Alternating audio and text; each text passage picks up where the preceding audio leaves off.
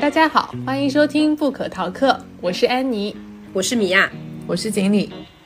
今天我们要看一本之前不管是 B 站上面还是说很多博主们都有聊过的一本书。这本书的名字非常的引人注意啊，特别是它的英文名就是毫无意义的工作，它的英文名叫 Bullshit Jobs。因为今天是我们这一年二零二二年最后一期节目了，所以我们要不然先来聊一下在二零二二年。快结束之际，大家的一个回顾，然后比如说有没有什么关键词，或者是在这一年里我们觉得做的最有意义的几件事情是什么？要不然先问一下米娅。呃，今天我们录制的当天是圣诞节啊，然后我们这一期节目的话，应该会在二二年的最后十二月三十号的时候播出。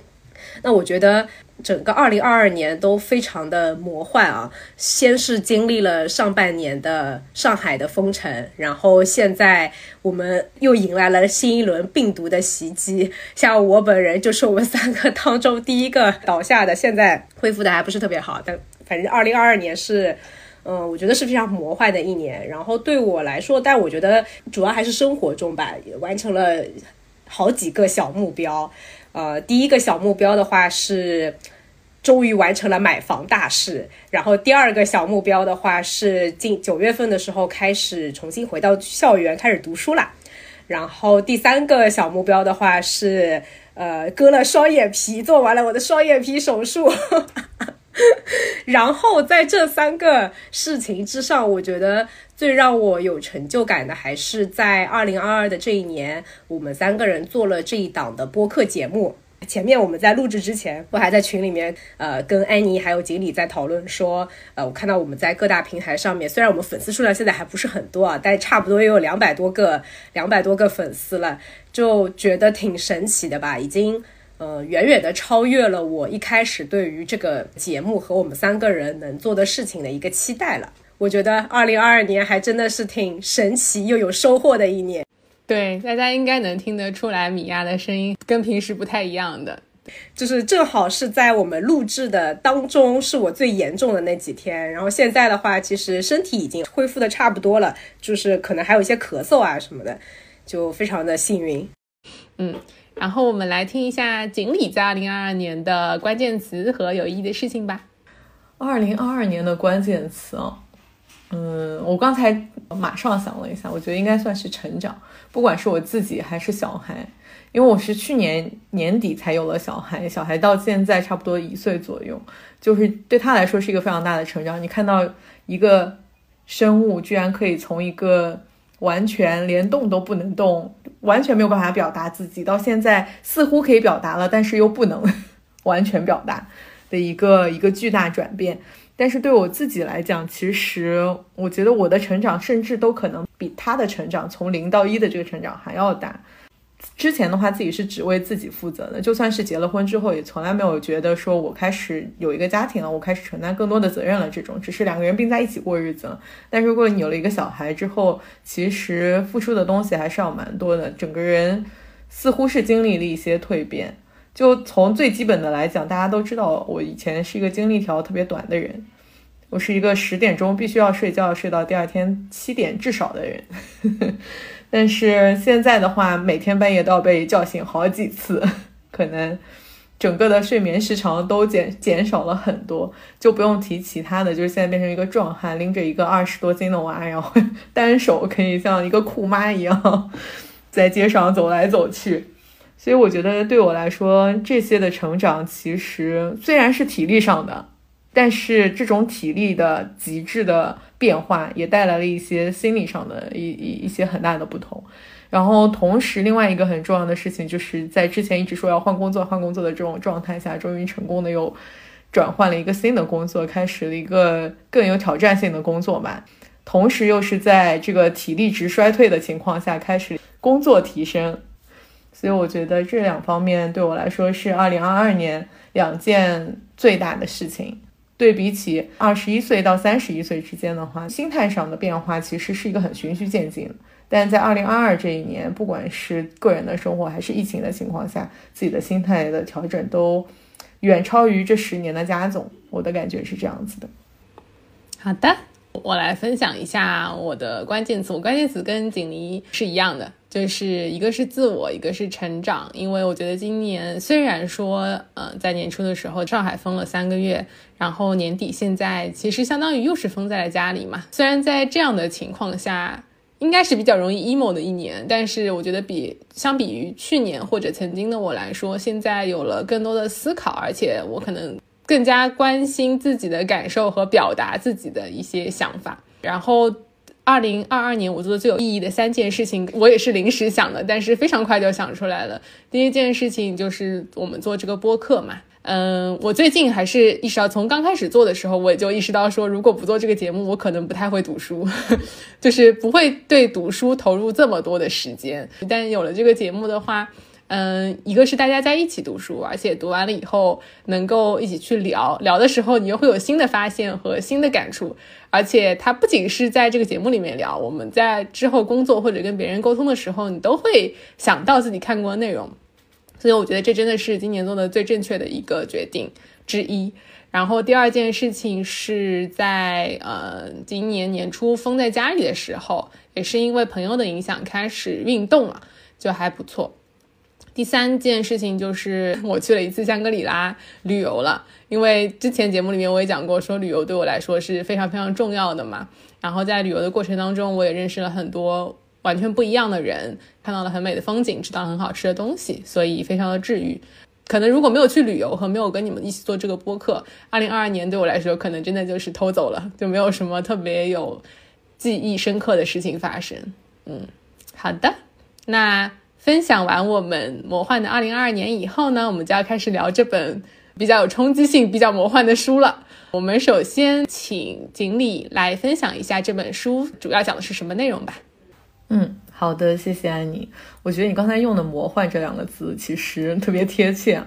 毫无意义的工作这本书源于作者大卫·格雷伯二零一三年的时候为《罢工》杂志撰撰写的一份特约稿件。当时那个稿件的名字叫做《谈谈狗屁工作的现象》，我挺有意思的，就是狗屁工作其实就是毫无意义的工作嘛，它只是一个词 “bullshit” 的两种翻译而已。那么，作者在这个这个稿件当中陈述了这样一个事实，就是我们的社会可能已经被无用的工作渗透到千疮百孔，而人们却对此避而不谈。从事这些工作的人对这份工作的毫无意义心知肚明，但是他们不会在任何公开场合承认自己的真实感受。于是，他们依旧每天早早起来去做一项他们内心知道其实完全没有必要去做的工作，为此感深感无能为力。甚至呢，为了消解他们自己心里的这种无力感，现代社会自然而然地产生了一种极端的情况，就是一个人的工作如果对于社会的实际贡献越多，他获得的报酬反而会越少。那这篇文章一经发表呢，就引起了社会面的广泛关注和激烈讨论。格雷伯自己收到了大量的读者向他来信，吐露自己正在做着毫无意义的工作，并经历着痛苦。同时呢，反对的意见也是更是喧嚣尘上。所以，作者出版了现在这本《毫无意义的工作》这一书，来更系统地阐释自己的观点。这个书当中，他会试图解释为什么世界上毫无意义的工作与日俱增，为什么做着一些钱多事儿少的工作的人内心仍旧痛苦。为什么这种岗位不仅存在于政府公务部门，也存于私营企业之中？自由市场完全没有发挥它的调节作用来抑制这种现象的产生。不过呢，同时这本书的主要目的并非提出对策，而只是倡导大家去思考和讨论真正自由的社会具体会是什么样子的，以及自由的生活具体意味着什么。这大概就是这本书的内容。好的，那接下来我们请米娅来为我们介绍一下这位作者吧。嗯，好的。嗯，这本书的作者叫做大卫·格雷伯。呃，大卫·格雷伯的话，他呢是出生于一个犹太家庭，他的父母都是工人阶级出身的知识分子。他的母亲曾经是一名制衣工人，在一九三零年代活跃于国际妇女服装工人工会。呃，然后他的父亲的话是早年加入了美国共。青年共产主义联盟，而且还参加了一九三六年巴塞罗那的呃西班牙革命和内战。那大卫·格雷伯的话，他呢是从一九九六年博士毕业以后，后面进入了耶鲁大学任教。一直都是在耶鲁大学做这个讲师，和后面都升到了副教授。但是二零零六年的时候，他因为一些政治立场的原因离开了耶鲁大学的人类学系。嗯，后面二零零八年开始的话，大卫·格雷伯到伦敦大学金匠学院任教，并于二零一三年又接受了伦敦政治经济学院的教授职位。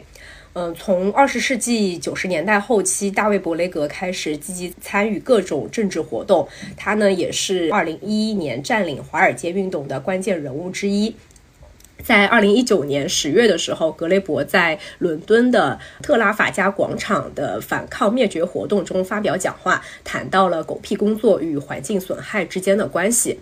所以我们会发现，说大卫·格雷伯他其实 第一，他是出生在一个本身就非常活跃于各种社会政治活动的家庭；其次的话，他自己本人也是积极参加各种社会的政治活动啊。然后他呢是在二零二零年的时候。在意大利和妻子一起度假的时候，因为急性的胰腺炎，在当地一家医院去世了，享年五十九岁。但他直到生前的最后一刻，依然像往常一样在推特上面非常的活跃。前面经历也有提到说，他在发表了呃当时谈谈狗屁工作这篇文章的时候，其实他在社交媒体上一直都是非常活跃的，有大量的读者跟他在网上有非常非常多的一些交流。那呃，我觉得看了他的一些介绍，也有提到说，第一，大卫·格雷伯他是一个无政府主义。然后第二的话，他其实相对来说是一个比较激进的一个呃，在他的一些观点上面，所以我们今天要读的这本毫无意义的工作，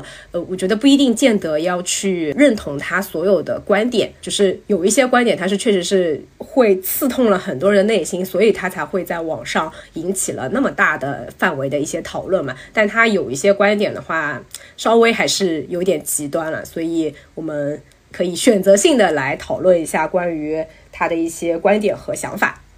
好的，谢谢米娅。其实，在这本书的序里面，他就有写到了一个我非常感兴趣的一个点啊，就是他有写说，凯恩斯他在二十世纪三十年代的时候就预言说，随着科技水平的进步，人们每周的工作时间会缩短到十五个小时。但是现在我们生活在二十一世纪的时候，却发现说，大家在工作上花费的时间是更多的。这一点，所以我自己其实也有非常大的疑问，因为当我在工作的时候，我经常会认为我的一些工作或者我看到的一些某一些工种，是当科技还有一些系统啊、AI 啊足够强大的时候，可以完全被替代的。那我们要不然先来聊一下这本书的最开始，讲说怎么样去定义毫无意义的工作，以及我们身边有没有毫无意义的工作。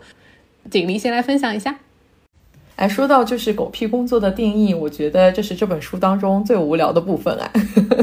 就第一章，它是说什么是狗屁工作；第二这章是讲狗屁工作的种类。就我非常同意米娅刚才说的，就是格雷伯多多少少是有点极端的。在我看来，他他讲的有些话是非常容易激起大家的一个反驳的。书里对于这个狗屁工作有一个最终版但临时定义，就是你你看到它的文风就很很有趣，它叫最终版临时定义。他说：“狗屁工作是一份毫无意义且往往有害的定期领薪水的职业，其无意义或有害程度是如此之高，乃至于从事这份职业的人都无法为其寻找出合适的存在理由。虽然要从事这份工作有一个条件，即从事者不得不假装这份工作的存在是完全合理的。一听就非常主观。然后他在这本书最一开始的时候，他就提出说。”如何定义一个狗屁工作，本质上就是一个非常主观的事情。就是但凡做这个工作的人觉得这个东西是毫无意义的，那非常有可能这个东西就是毫无意义的。听上去很荒谬，而且很随便，一点也不学术，不像是一个不管是耶鲁大学还是伦敦政经学院的 教授应该说出来的话。但是它又直击要害，这是我觉得这本书最有趣的一点，就是。他说出来的一切都违反常识，但是你又觉得感同身受。我会注意到，就是他在这本书里面，虽然他一开始讲到临时定义这边的时候，我也觉得不太能理解，但后来我其实看到一章是说他在最终对这个狗屁工作做定义的时候，他是给他们定了五大类的。其实我觉得，我一开始在看他这个分类的时候嘛，不知道是不是作者从他收到的很多读者来信里面去归纳出来的。就我觉得。有点有点为了归纳而归纳的感觉，直到他写到说，最终应该以人的主观感受的判断为准。而且我记得他应该有描写到说，呃，他觉得你往往你那个主观的感受才是更加准确的嘛，因为做这件事情的人，如果说觉得这这个工作毫无意义的话，他大概率就是毫无意义的。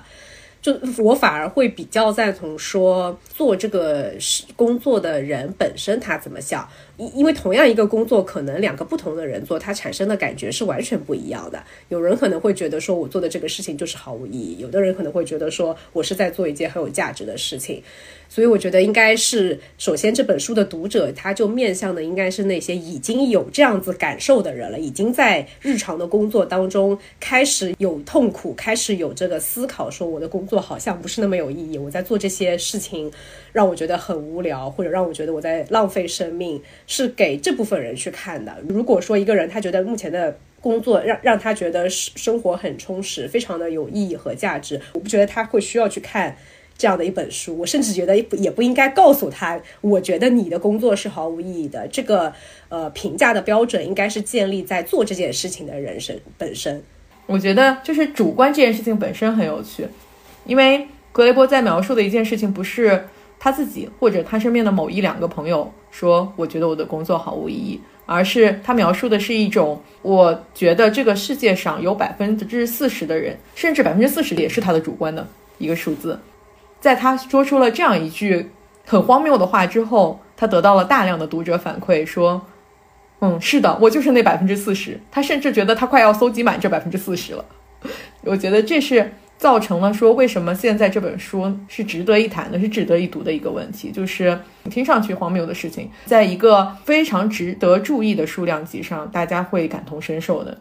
嗯，我可以聊一下我自己工作当中的经历，看看你们有没有共鸣，或者是你们怎么看呢？我可能更多的是关于公司的流程，虽然很多公司在做流程简化的工作。也的确是简化了比较多的流程，但是我们的工作当中，事务性的工作和手工性的工作还是非常的多，以及有一些表格，它可能就是为了创造而创造出来的。就是它在这些分类当中，它有写说有一种工作是叫分派者，他说分派者一类是全部工作就是给别人派活的。或者说中层管理者，他当中有一部分工作就是分派者，他从高层管理那边拿到了他的目标或者是一个任务，然后他再分派给他自己下面的同事。嗯，这种情况下，就是下面同事很有可能他自己完全能够把活做好。所以，其实中层这个管理者可能只是负责去管理下面这些员工，监督他们的工作。不能说监督这件事情没有用啊，但是我觉得相对来说它的意义其实没有这么大。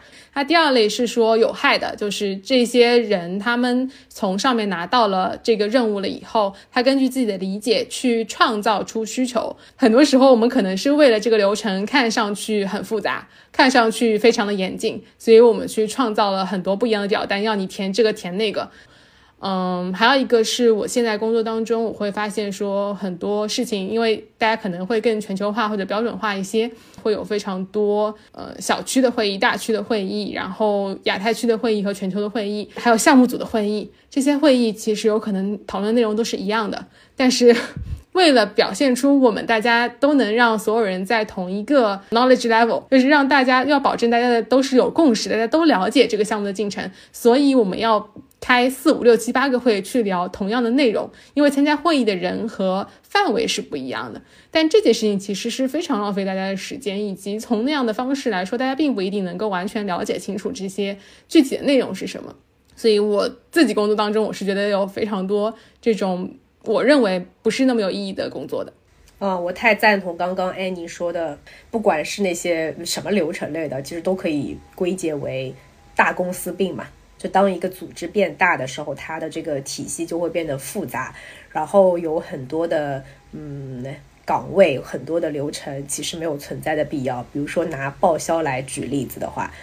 就是公司为了审核大家的报销单而雇佣了可能两个人，可能三个人来专职做这个工作。但是你仔细一想，就会发现这个效率是很低的。呃，我之前听过一个企业的 HR 分享过他们内部的呃关于报销制度嘛，学的是美国的那个奈飞的一个管理的文化，他们是没有任何报销的这种审核的，可能有一个金额的上限规定，比如说一万块啊，一万块以内，你的报销就直接不需要你的老板批，直接就到财务那儿，你只要那个东西都有就可以付款了。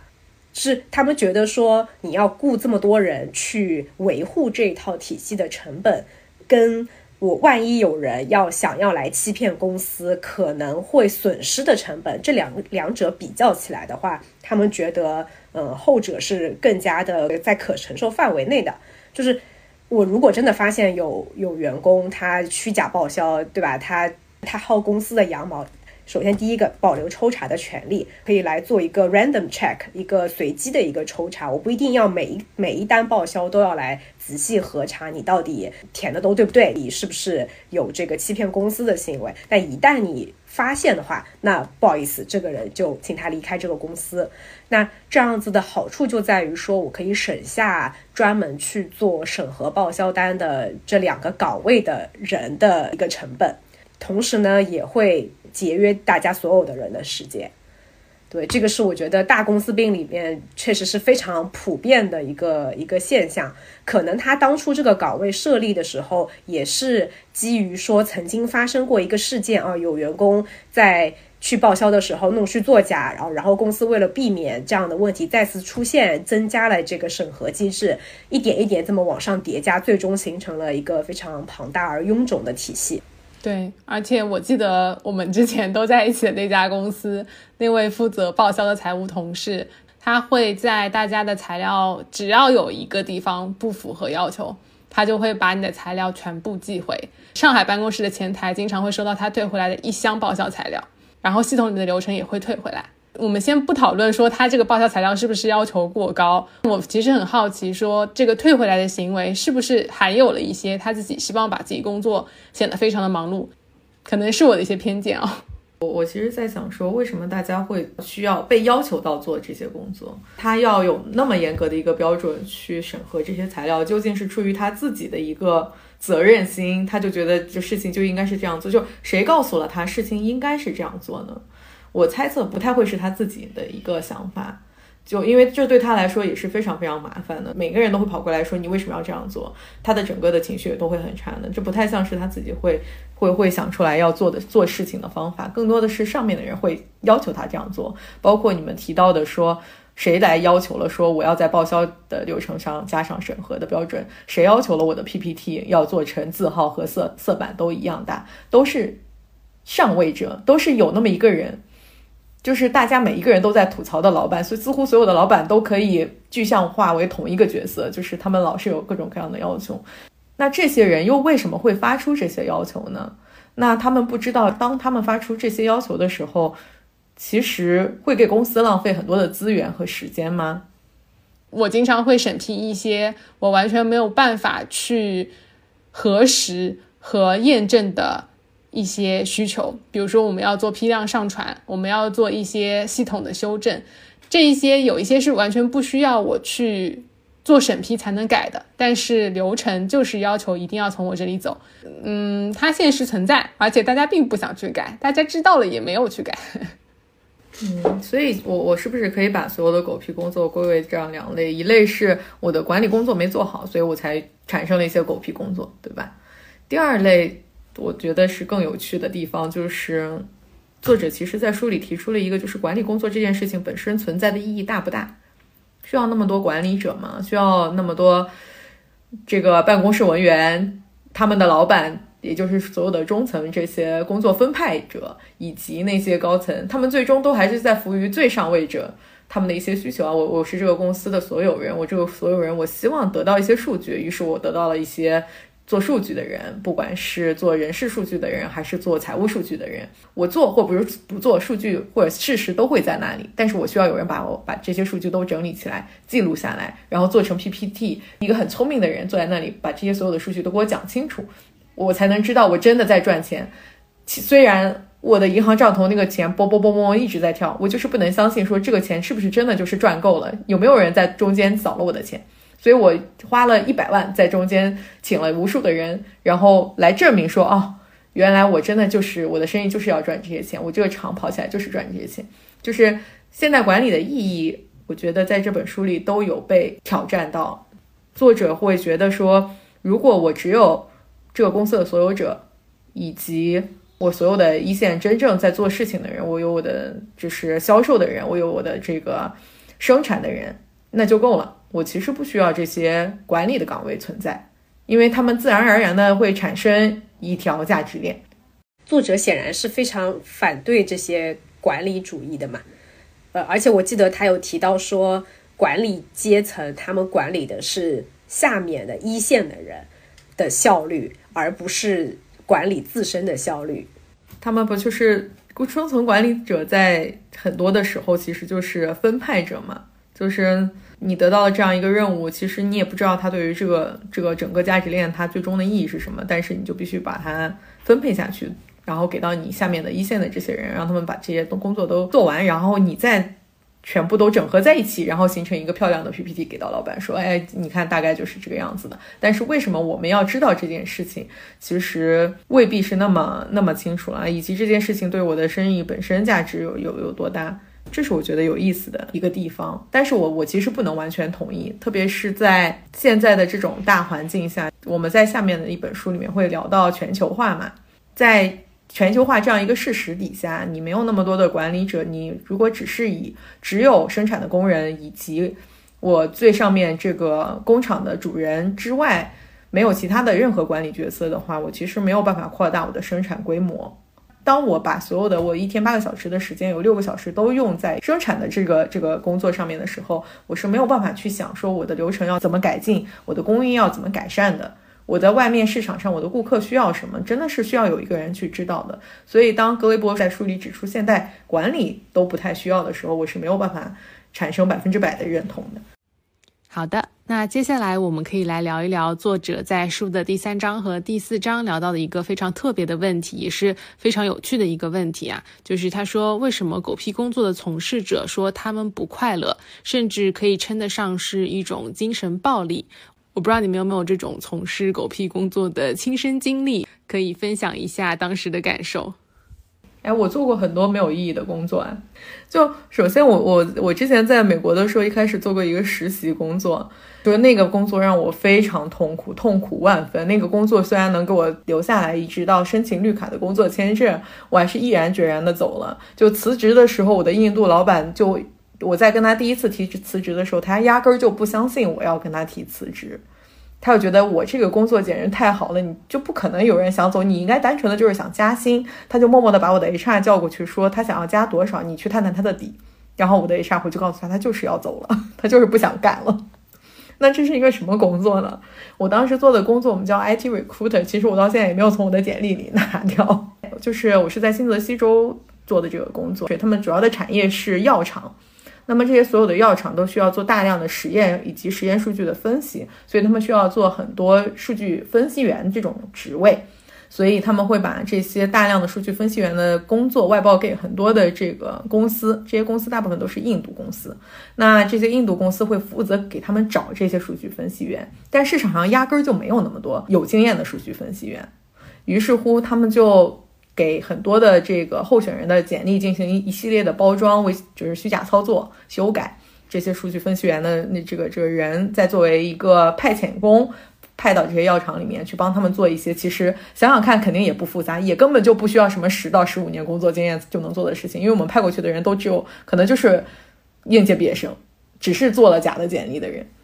那我做的工作是来寻找这些应届毕业生。然后我就不会再负责后面的部分了，因为老板他其实也在故意的只告诉你一部分的信息，让你能完成自己的工作。如果你知道这整个产业链是这样去运作的话，其实你对于自己的自信心、工作自尊是打击非常大的。你知道自己做的其实是一个骗人的工作的时候，你没有办法继续下去的。所以他一开始的时候会故意告不告诉你说我后面还有虚假简历的，他他会告诉你我就是一个招聘的人，然后你就不断的给人打电话，然后告诉他们我们这里有一个什么什么样的职位。但是他们所有的人来了之后，你就会发现后面不太对劲。所以当我发现这整个产业原来是这样运作的时候，那那我就过了大概那个工作可能就做了三四个月吧，就真的是受不了。我有一次崩溃到站在那个楼梯的转角处大哭。现在想想的工作强，那时候我可以早上九点半上班，晚上准时下班哦，没就六点一刻我就觉得我加班了。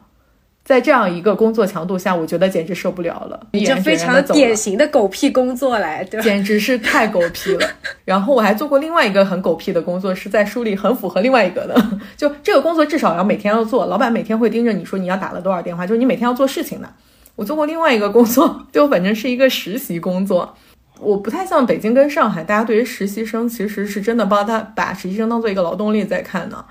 就是我我之前去做的实习工作，大家更多的是你需要得到一些工作经验，然后你后面才能好找工作啊，所以你需要走后门才能添一个实习生在我这里，因为本身那个那个那个地方的工作工作强度就已经不饱和了，他们本来就没什么工作可以给你做，然后硬塞一个实习生，还得给你管每天的中饭，说不定还要给你点实习工资。我每天就是一整个闲人，当闲人真的太累了。我不知道你们，你们可能没有这种当闲人的经历啊，但是当闲人真的太累了。每到下午两点的时候，你正常工作的时候，你还可以说我站起来走走，去倒杯水什么，就这种，然后开个会什么的，你一下子就过去了。那个时间其实过得飞快的。但是如果你真的毫无事情可做，从两点到三点就会把你搞得很绝望，就是你都不知道这一个小时简直是一年那么长。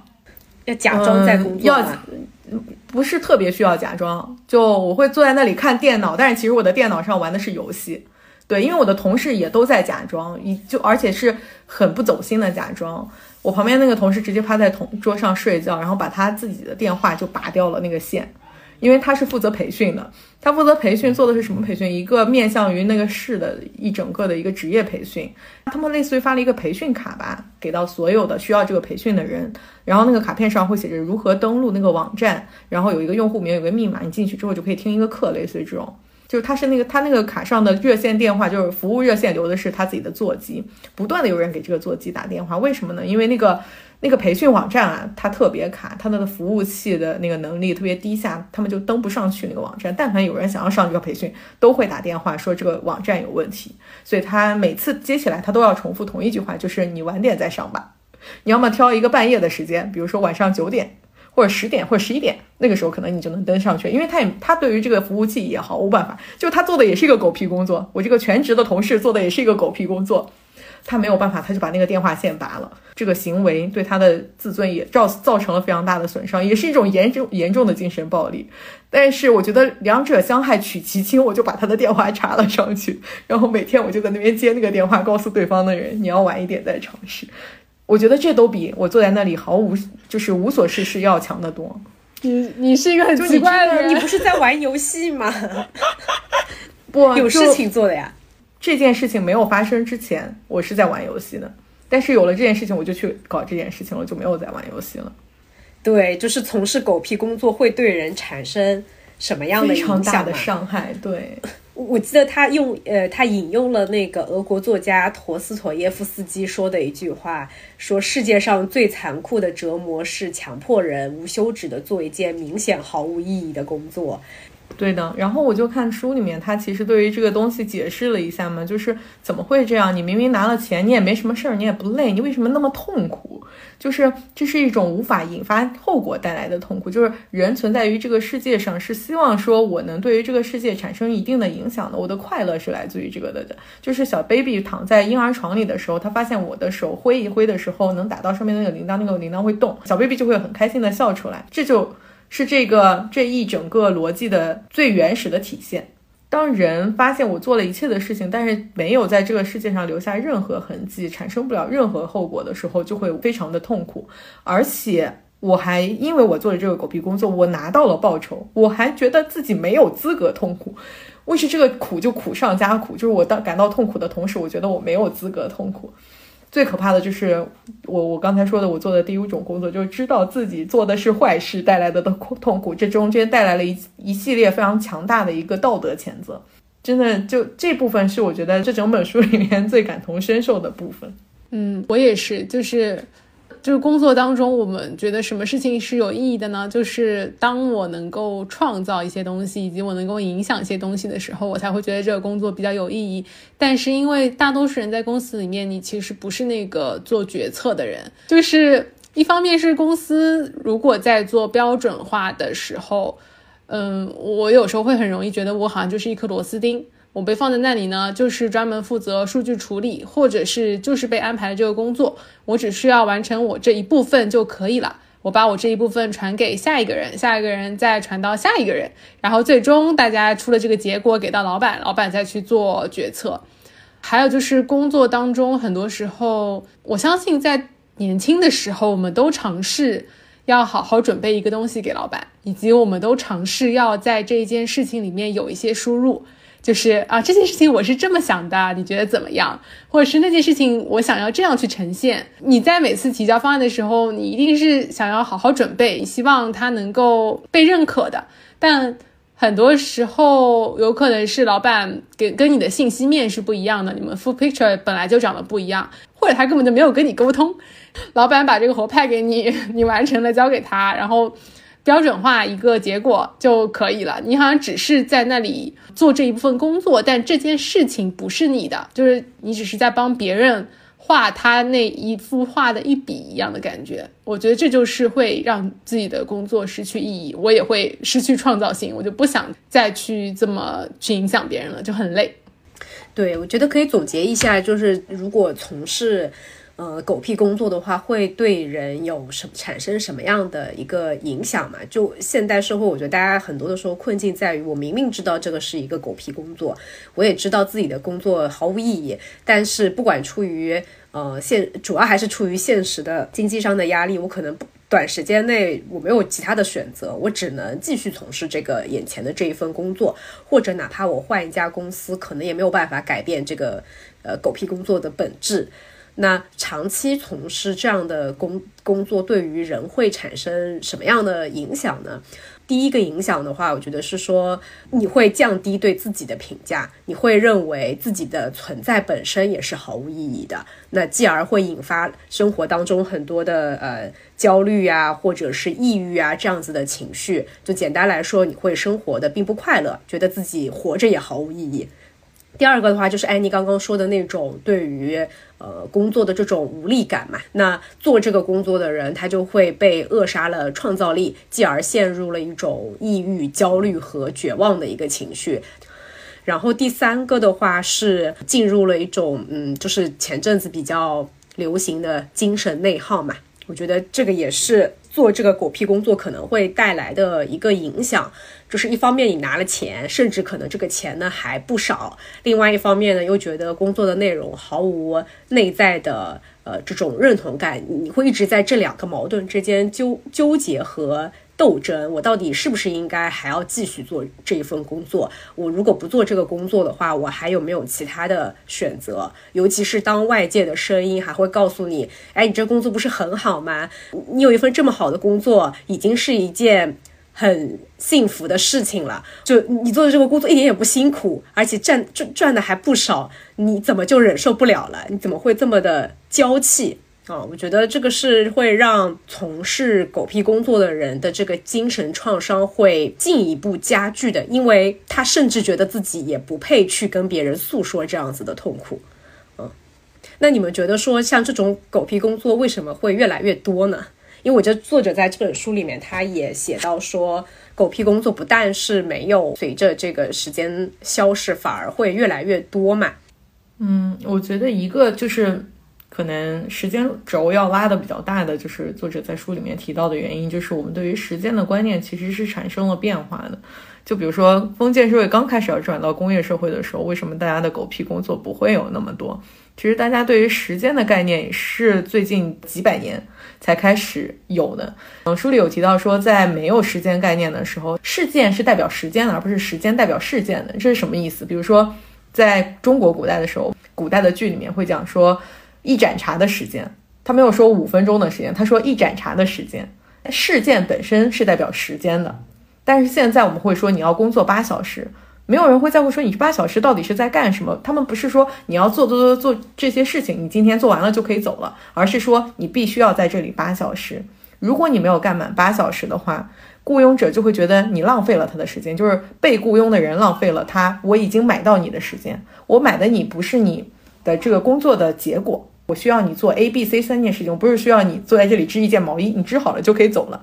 而是你要坐在这里织毛衣织八小时。你如果织好了，你就该再织一点别的什么东西，然后你才对得起我给你付的这个时间。那这样中间就会产生一系列的道德压力。当你没有给到他足够的事情去做，但是你又买了他八小时的时间的时候，他不得已他就会产生一些狗屁工作来填满这个八小时。呃，书里有一个非常好的例子，描述了刚刚锦鲤说的这样的一个现象。我记得是作者举了他自己的一个例子，是他跟他的小伙伴去一家餐厅去打工的一个例子。呃，他们其实呃两两个人好像做的是洗碗工，他们花了比较少的时间，其实就把该做的工作那些洗碗的工作都已经做完了。然后老板见他们。无所事事就非常非常的生气，就命令他们说，呃，让让他们去擦那个踢脚线。然后他们说，哦，我这个已经擦过了，已经把所有的清洁工作都做完了。但是老板依然是不满意，是说，那你擦过一遍了，你就再擦一次。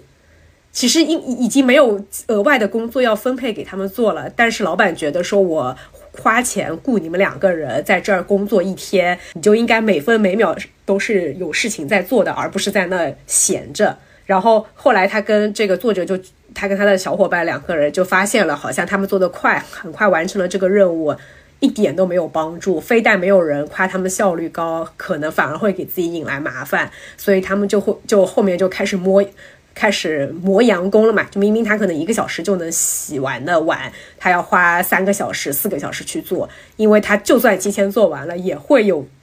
一些狗屁工作强行塞给他，让他们去做。所以最后导致的结果就是，当这个餐厅呃又开始到那个忙碌的季节的时候，他们依然就会忙不过来。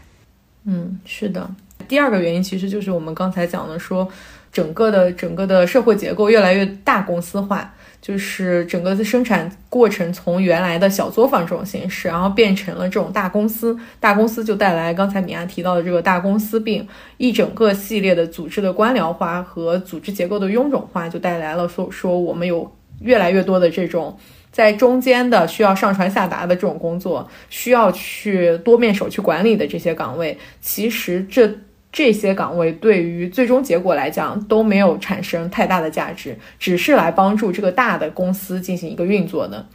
我觉得还有一个点，就是他这个书里面后来有提到的是说现代工作的一个悖论嘛。他在书里面讲原因的时候，我记得他是有一个非常长的时间线，就是有很多历史啊、政治的一些因素。但是他有提到说，工作在二十世纪，它其实是变成了一种。大家都认为每一个人都需要工作，因为要通过工作来证明自己存在的合理性。就是好像你就得有一份工作，你得劳作，你得有付出，然后你才是有存在在这个世界上的意义的。接着又提到说，现代工作的一个悖论，第一个就是大部分人的尊严感和自我价值感是跟工作谋生息息相关的。第二点就是大部分人憎恨自己的工作，就虽然你是在工作里面实现了自己的价值，当然狗屁工作你可能就很难实现自己的价值，但是大家好像认为通过工作才能够实现自我价值，以及才能够让你的存在合理。但因为这些无意义的工作，你又开始憎恨自己的工作，这是一个我觉得就是当下大家都面临的一个矛盾的东西。呃，刚刚安妮说的应该是呃那种工作的伦理。工作伦理它是起源于工业时代初期，当时为了驯化吧，这个词用的，为了驯化当时大量的工人去做额外的工作，所以资本家们创作出了这样的一种工作的伦理。它其实就是宣扬说，工作是必须的，工作是美德的，不工作是可耻的，享享受闲暇也是 也是可耻的。通过这样子的一种呃洗脑吧，我称之它为洗脑。达到一个驯化的目的，让大家能够去呃承担更多的一个工作，其实跟我觉得跟现代社会所谓什么九九六就是福报本质上是一样的。嗯，而且包括从反面来讲，如果我不工作的话，我就是一个好吃懒做的人，甚至我就是一个啃老的应该羞愧的人。就这种这种耻辱感，现在变成一个很普遍的社会价值观。不过我我觉得这个倒不是去解释说为什么毫无意义的工作会激增，而是去解释是说为什么社会对于这些狗屁工作的激增无动于衷，以及我们还在忍受这样的工作。嗯，是的。好的，那我们前面讲了。呃，关于什么是狗屁工作，然后也讲了说长期从事这样毫无意义的工作对人有什么样的影响，甚至我们也分析了说为什么呃这样的这个工作会越来越多嘛。但是呃，回到这个书里面，可能后面的部分的内容啊，就是为什么狗屁工作激增，同时呢，这个它对人的影响其实有非常多的这种负面的影响，但是这个。现象从来没有被当做任何的这个社会问题，也没有人对此采取行动的。我记得书里面，他作者是讲了有三个原因的。第一个原因是从社会层面来说，整个的社会发展从原来的生产型社会到现在的这个消费型社会，在过渡这个社会的主流价值观的一个一个发生的一个变化，我们不再是在进行生产的一个价值创造了。大家都卷在那个分配型里面，然后对应到这个生产型社会和消费型社会的话，生产型的社会里面，意思是我生产的社会的价值越高，那么我我我就对社会的贡献是越大的嘛。但是在消费型社会里面，其实它不再是以你的生产的呃价值来衡量了，而是说我对于这个我拥有的这个社我拥有的经济的财富越多，我的社会地位就是越高的。你越有钱，社会对于你的你的这个社会地位就会越高嘛，所以大家不会再去看待说我的我的这个工作的内容本身它有没有创造价值，而是看这个结果，我到底赚了多少钱。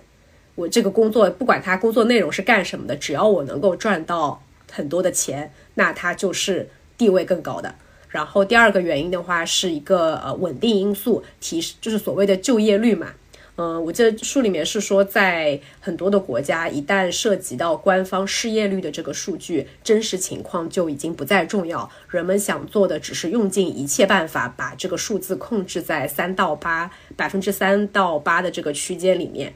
呃，也正是因为这个因素，所以很多的这个这种狗屁工作的岗位，它也并没有被得到取消。因为你这些岗位如果都没有了，那。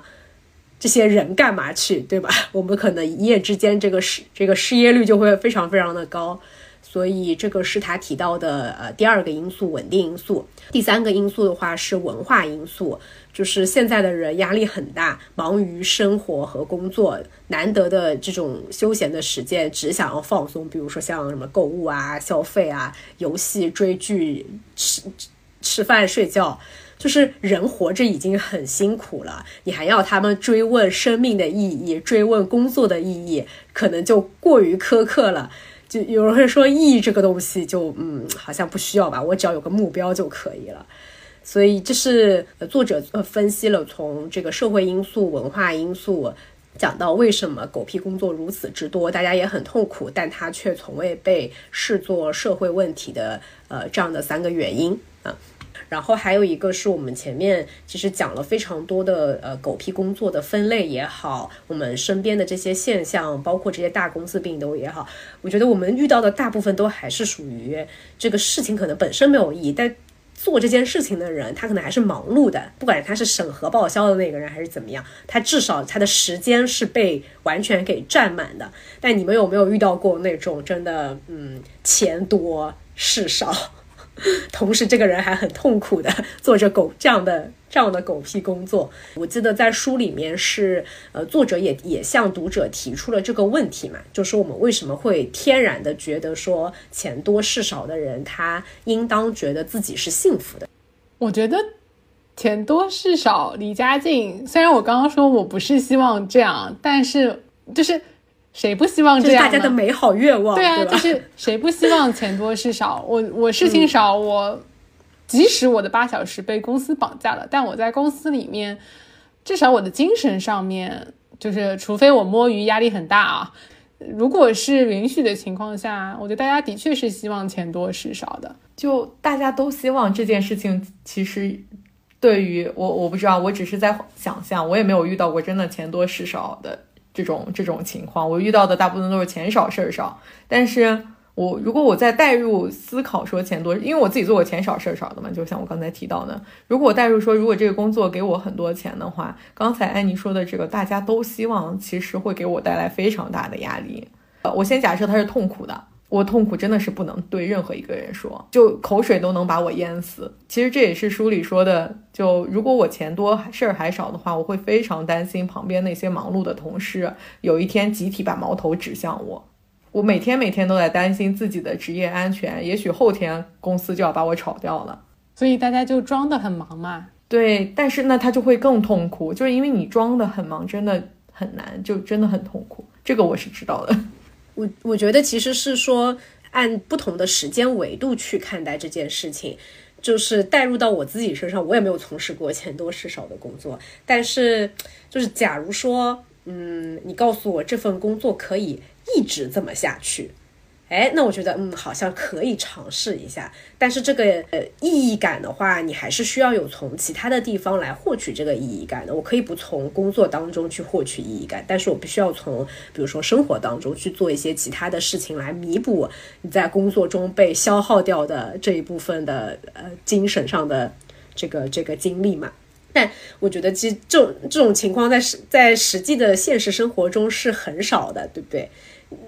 你很少会想到说这个这样的情况是可以永久性的持续下去的，所以我觉得它必然会带来的一个问题是说，呃，我会陷入一种恐惧，就是这个这个好日子可能眼前是这样子，但它能持续吗？会不会有一天公司发现了，呃，我的周围的同事发现了，那我的这个我就不能再不能再摸鱼了，我我没有办法继续再这么躺下去了。我觉得这个恐惧是肯定还是会在的。这书里有非常非常多的例子啊，就是这种钱多事少的那种例子，这种我就很难产生共鸣，毕竟我也没有干过这样子的工作。但他想要强调的是说，哪怕你有了这样一份呃，可能很多人会非常羡慕的钱多事少的工作，但是呢，人不是按照古典经济学理论那种纯理性的经纪人。去做呃性价比最高的行为，去选择消耗最少但是获益最大的行为。人还是有它的复杂性的，就哪怕你有这样的工作，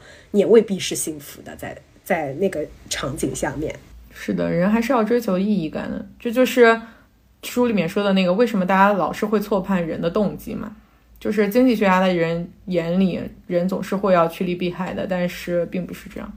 我那天去参加那个呃一个呃讲座培训嘛，然后那个分享的嘉宾他其实也讲到的类似的观点，因为那是一个 rewards 主题的一个讲座，还有讲到说我们总是错判人对于呃做事情的一个动机，就感觉好像啊，要公司要设计非常多的这种奖金计划、激励计划，觉得人就是必须要用钱，你要来激励他，他才会去好好做他的工作。嗯，然后我记得他是举了一个例子，是一个 Uber 的例子，是说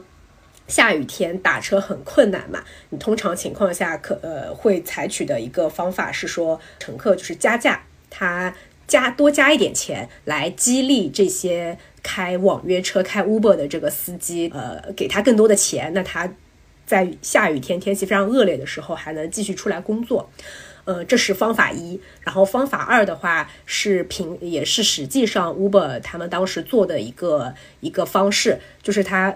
他们平台向所有的司机发出了一封号召信，就是告诉大家，告诉这些平台的，就是 Uber 司机们说，现在有很多人他们因为打不到车，呃，没有办法回家，他们非常需要你们的帮助。最后的结果是。有很多的司机，他确实就是从家里面重新出来，再去到嗯外面这个呃疾风苦雨的这个环境当中，他继续去去开车了，去接单了。那他拿到的这个呃。平台给他的，或者说他拿到的这个回报的工资的话，其实跟平常是一样的。但是你说他一点好处都没有吗？那好像也不是。他毕竟时间多了嘛，还是会赚到了更多的钱。同时呢，大家那些打不到车的人也打到车了，而且大家还产生了。呃，你的这个心理的满足感是更高的，不管是乘客也好，还是司机也好，最后大家都是都是开心的。乘客因为自己获获得了帮助，打到了车；司机的话，他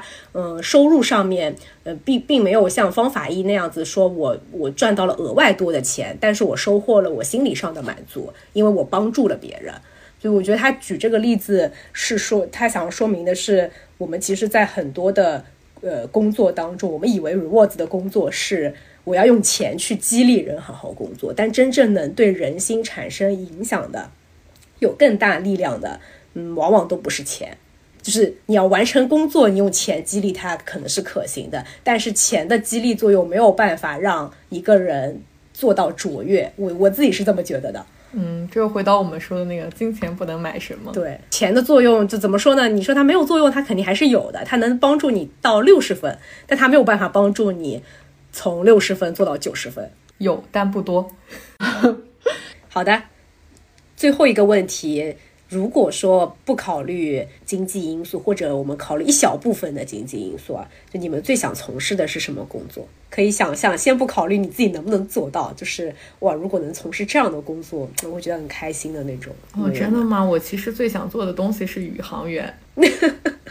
我最想成为一个宇航员。如果我不能成为一个宇航员，希望我儿子能有机会成为一个宇航员。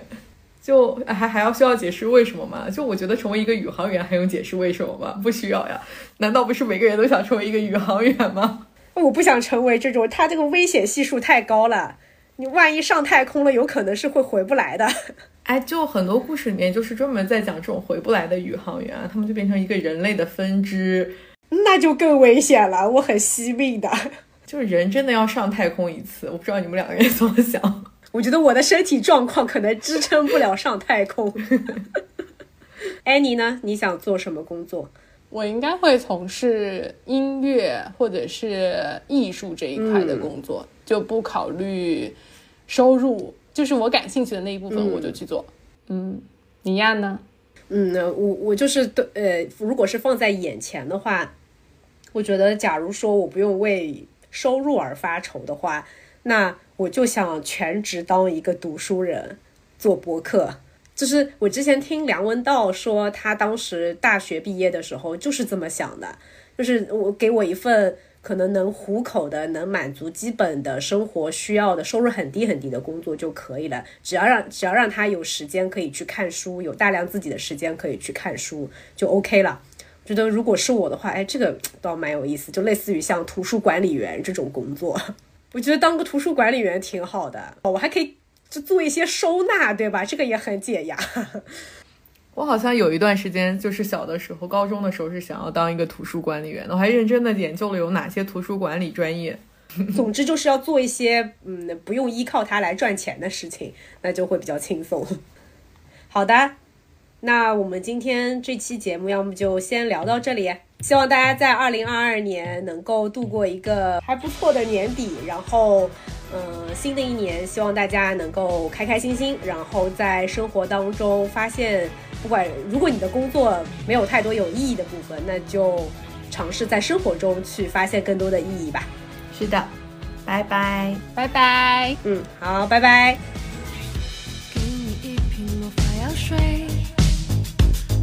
去就不需要氧气。给你一瓶魔法药水喝下去就不怕身体结冰。